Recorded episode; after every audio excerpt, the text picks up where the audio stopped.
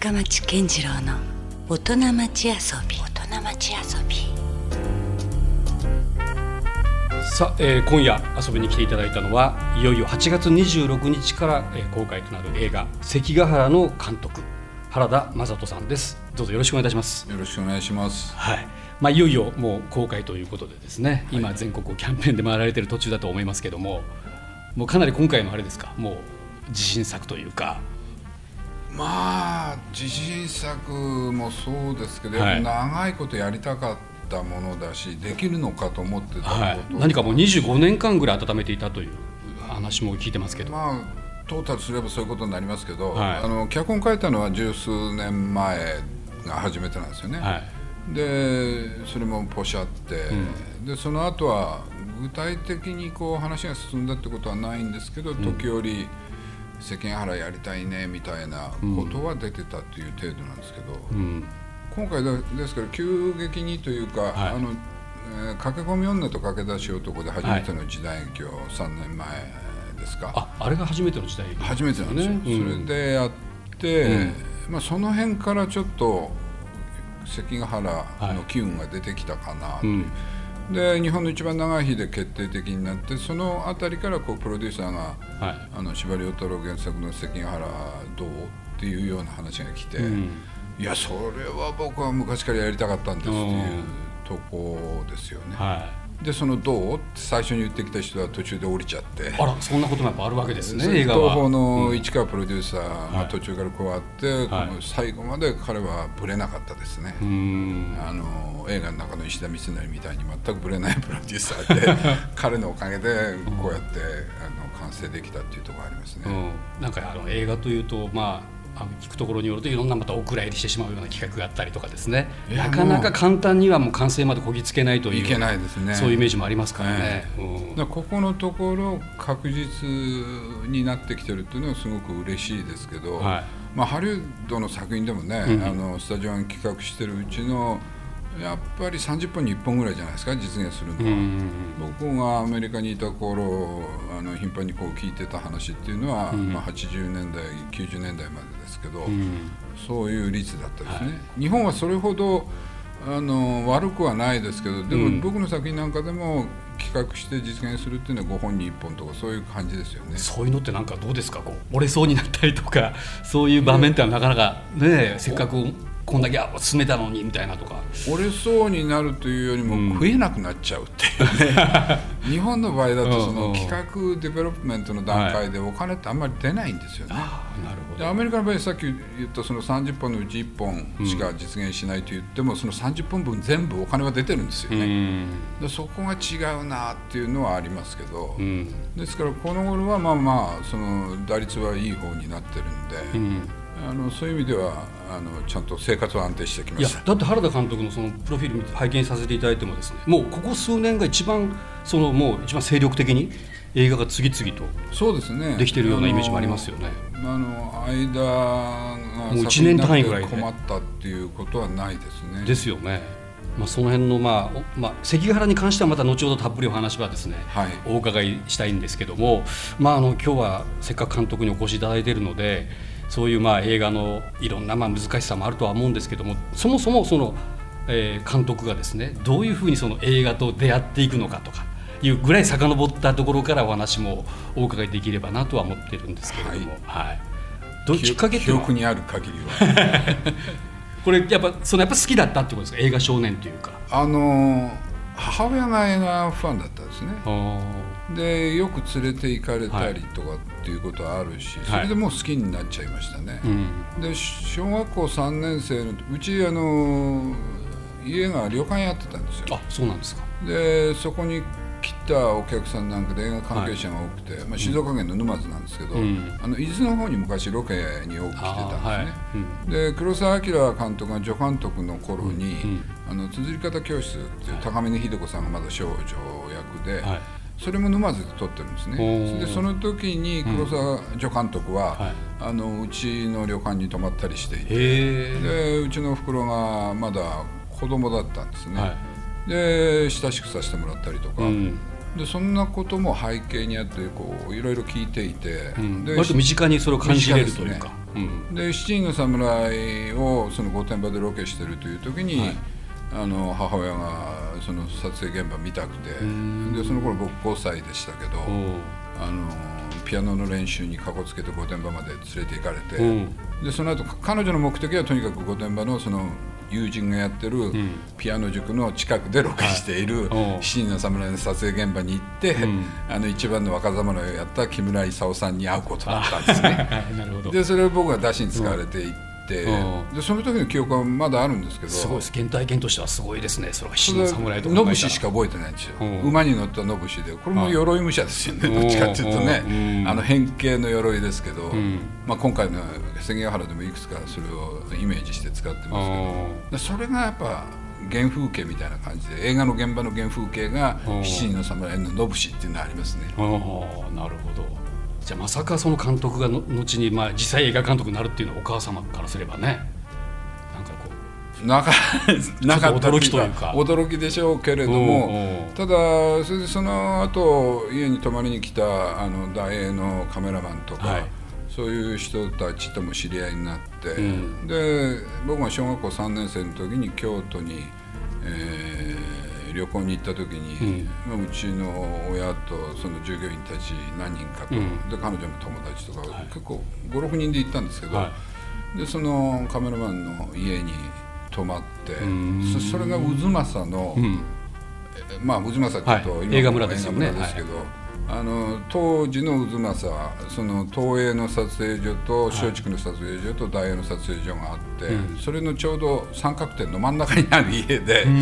で彼自身は大映ですから、はもちろん大映の撮影現場に行けるし、はで東映も案内してくれるし、ん。ちょうど、えーえーと長谷川和夫さんと勝新太郎さんが日蓮と猛虎大襲来っていうのをやってた頃であったりとか、うんそれから中村金之助さんが「あの源氏九郎殺僧記揚げ派の蝶」とかそういう時代劇撮ってて。しかも映画がまたすごい華やかだった華やかだ時代ですよねもう時代劇の時代ですよね、はいうんで僕自身は僕は橋戸のファンで,、んで橋戸さんがやってた「はやぶさ奉行の」はいあの撮影現場見に行って彼にサインもらったりとかもうそっからですよね映画の現場っていいなってだから撮影現場見てて僕だけがいつまでも何時間そこにいても飽きなかったですね、ん。もうなんかニューシネマパラダイスみたいな話ですけど。そうですね全くそうね、恵まれたこう環境といえば環境ですよね。恵まれてましたね。その時にでも子供供だったらミーハーなところで言うとですね、むしろその俳優になりたいとか。そういうふうになんかイメージとしてはいくものかなと思ったりもするんですけど。全然思いませんであしたね。そうなんですか？その頃から。ええ。あただ、あの監督になりたいとも思わなかったけれども、うん。映画の現場には惹かれましたうね、ん。監督になりたいと思い始めたのはやっぱり一番最初に14歳の頃に、はい。スティーブ・マックイーン主演のはい「突撃隊」っていうね、うん。戦争映画見た時に、うんこの映画を作った人は誰だろうっていうね。えー、14歳でですか？14歳の時思ったんですよね、うん。それがドン・シーゲルだったんですけど、はい。その後ダーティー・ハリーとかやってますけど、うん。でドン・シーゲルともテレフォンテレフォン暗殺指令とか現代がテレフォンっていうんですけど、チャールズ・ブロンソン主演の、うん。その映画の撮影中にあの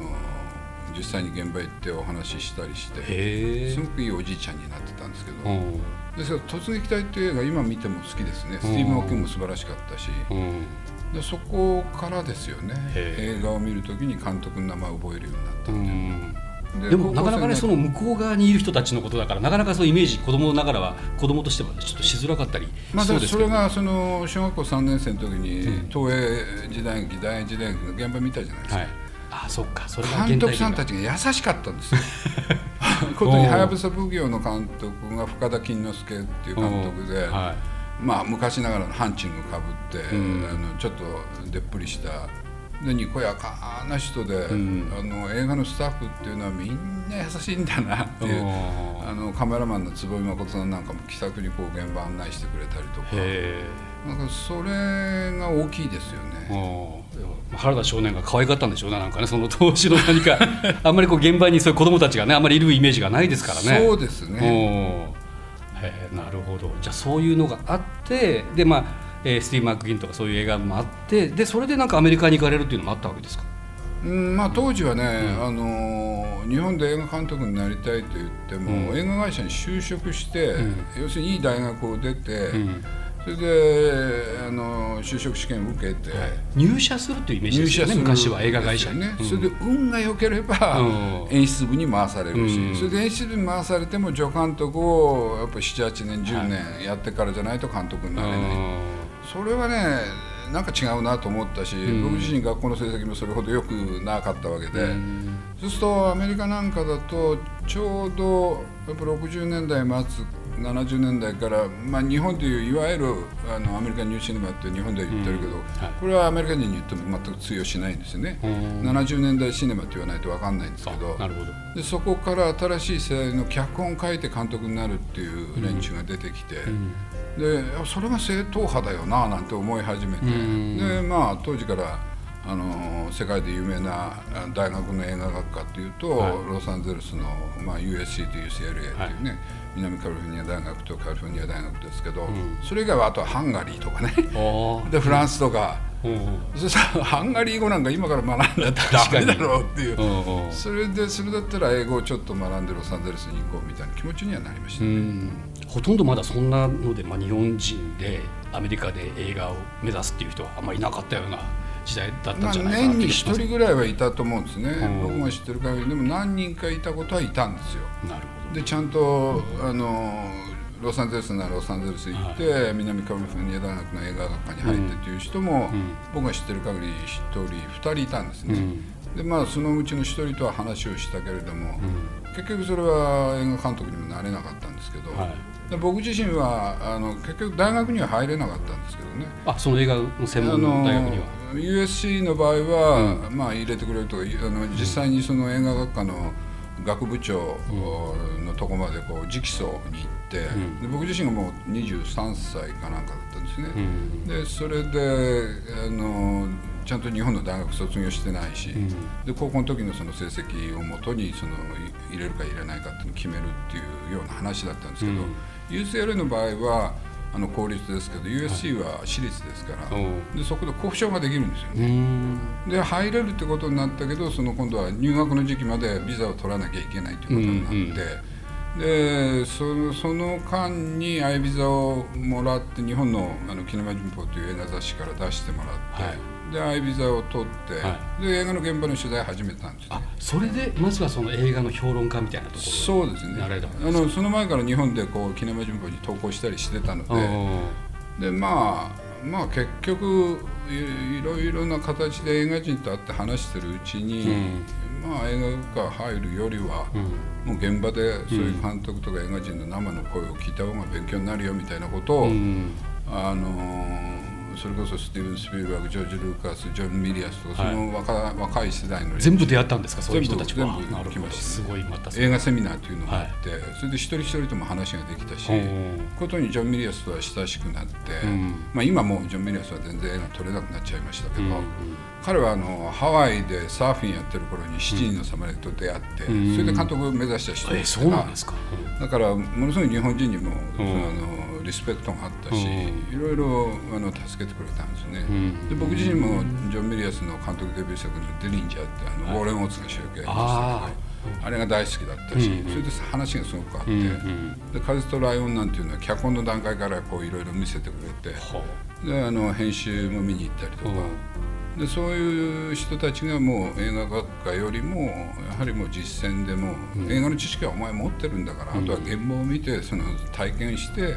うん、脚本書けよみたいな、そういう話でしたね。なるほどね。もうそういう現場を知り尽くした後に監督になるというね。そういう感じなんですね、まあ、知り尽くすまではいけないけれども、一応いろんな現場を見て、で具体的なものをこう、うん、あとは自分のアイデアがどういうもの何を作りたいのか、うん、それを持ってればいいんだっていう、そういうことですよね。なるほど。さあ、まあ、前半は原田雅人監督がどのように映画監督になるかまでの簡単なですね、まあ、ちょっとダイジェストみたいな形でお届けしたわけですけども、えーまあ、それからはもう何本も映画を作られて、まあ、ようやくこの度関ヶ原というですねこれあの私もちょっと驚いたんですけどもこんなすごく歴史的に大きな事象を今まで誰も映画化しなかったんですよね。ねうん、あのまあ、企画は何本か上がった何回か上がったと思うんですけども、うん、やはりその戦いのスケール感とか、うん、それから際立ったヒーローがいないというね誰に焦点を絞っていいのかわからないっていう。どっち側目線かっていうのまたねまたそれも違うものがあるでしょうね。はい、で司馬遼先生の原作の「関ヶ原」っていうのはベストセラーになったわけですけども、やはり主役が石田三成じゃないですか。はいそう石田三成に対するそのネガティブキャンペーンみたいなのが400年近く続いててでなかなか彼を主人公にした映画っていうのは映画会社がこう、うん、OK 出さなかったと思うんですよね。どねどうしてもやっぱ勝者イコールヒーローみたいなところに持っていきがちですもんね。えであの頭でっかちの文官というイメージがあるし、はいうん、で僕もそういうイメージ持ってたんですね。うん、でしかも関ヶ原の戦いのまあ決着はついてるんだけどまだ戦いが続いてるさなかに結局戦線離脱しちゃうわけで一、人だけ大将が逃げちゃってどうすんだよみたいな話で僕自身は石田三成は子供の頃は好きじゃなかったし、それが分かるようになったっていうのはやはり60を過ぎてからですね。でだんだん自分の中にも三成がいるなっていうね、その部分と、それからやっぱりその戦線離脱も含めて三成は終始ぶれてないんですよね。それと彼の第一大満大吉というあの旗印ですけど、はいはい、これはまああの One for all, all for one っていうね、はい、あのラグビーの。やはりそういう意味なんですかあれと同じなんですよね。なるほどね。あれちょっとどういう意味なんだろうと私も分かんなかったんですけど、だからそういう意味でも、うん、今ラグビーがこうこの何年かね、うん、まあ取りてで、まあ、三成がそのコピーライターだよっていうようなところもあるし、うん、新しいその新鮮な切り口も含めて、で考えてみるとやっぱり三成がこう信奉していた孟子の義ですけど、うん、そこから来ている彼の正義という、うん、それはやっぱりアメリカでトランプなんかが言ってるような正義とは全く違うし、自分に都合のいい正義を言ってる政治家っていうのは今あまりにも多すぎますからね。だそういうのの中で普遍性のある正義、それから正義が人間のその価値としての正義っていうのを三成は言ってると思うんですよね、うんうん、別に私利とかじゃなくてですねそうなんそこがね、やはり今の世の中にも合うしいいなという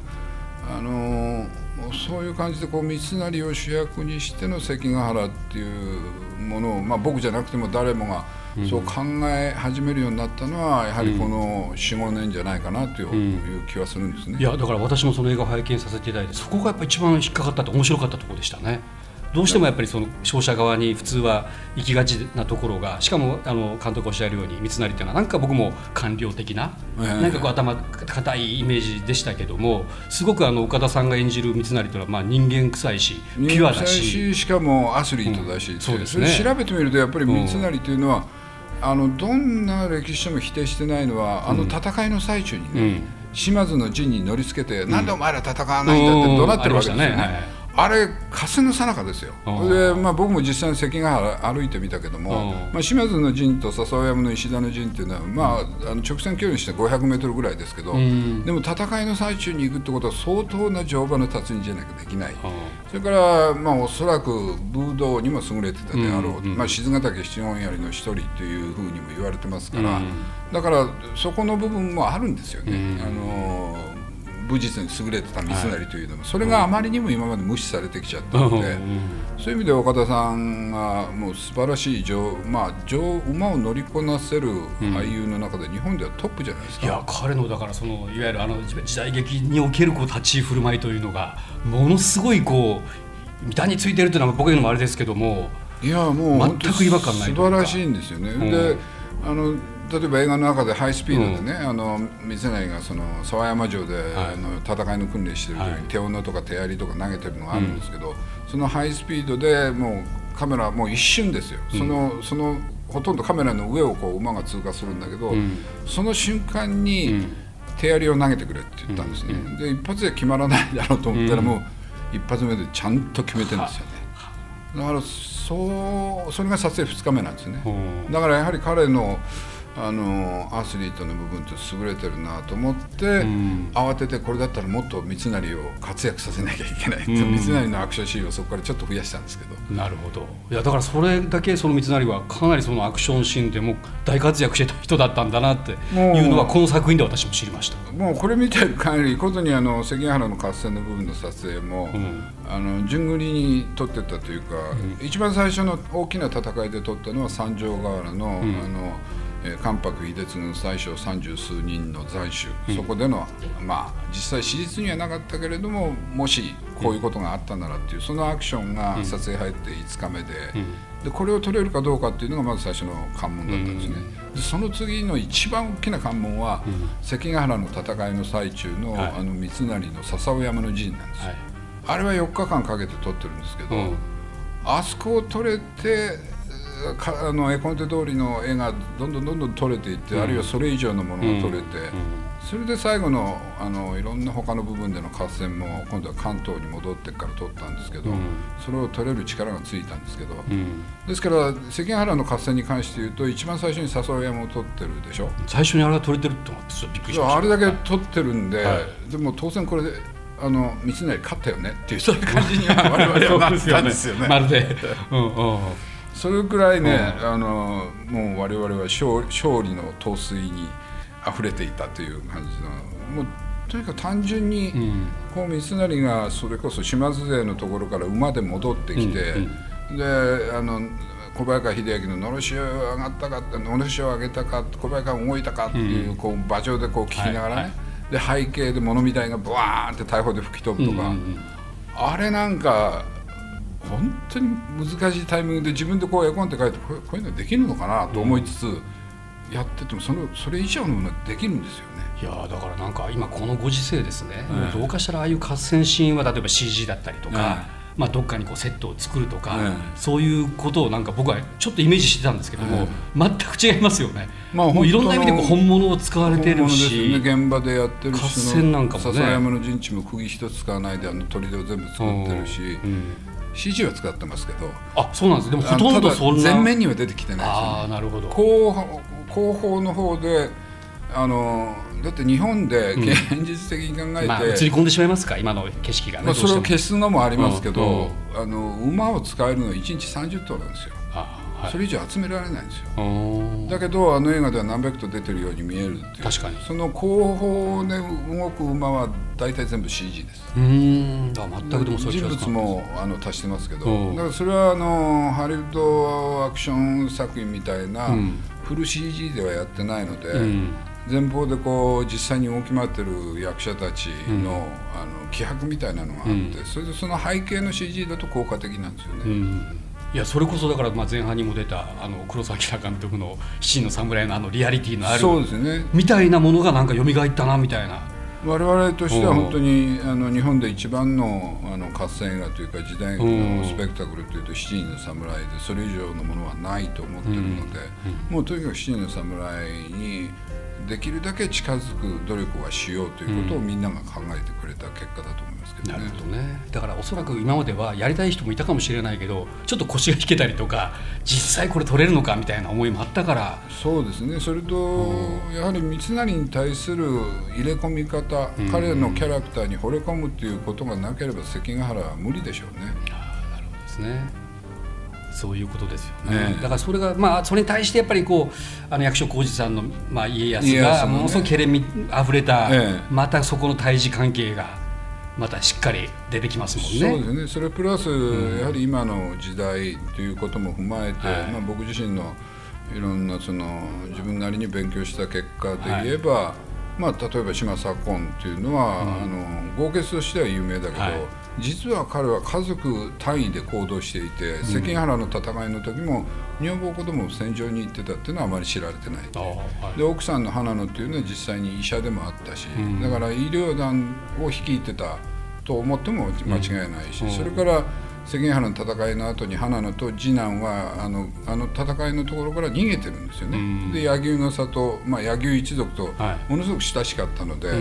でその柳生一族と島一族のつながりとか、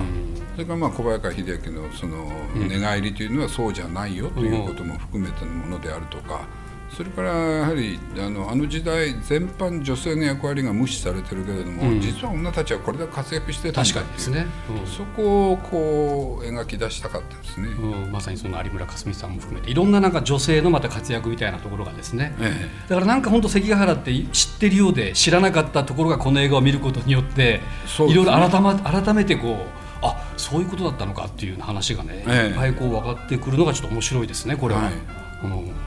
さあ今夜遊びに来ていただいたのはいよいよ8月26日から公開となる映画「関ヶ原」の監督原田雅人さんでした、えー、まだまだちょっと聞きたいこともたくさんありますので引き続き来週もよろしくお願いいたします。よろしくお願いします。ありがとうございました。LoveFM Podcast. LoveFM のホームページではポッドキャストを配信中。スマートフォンやオーディオプレイヤーを使えばいつでもどこでも LoveFM が楽しめます。LoveFM.co.jp にアクセスしてくださいね。LoveFM Podcast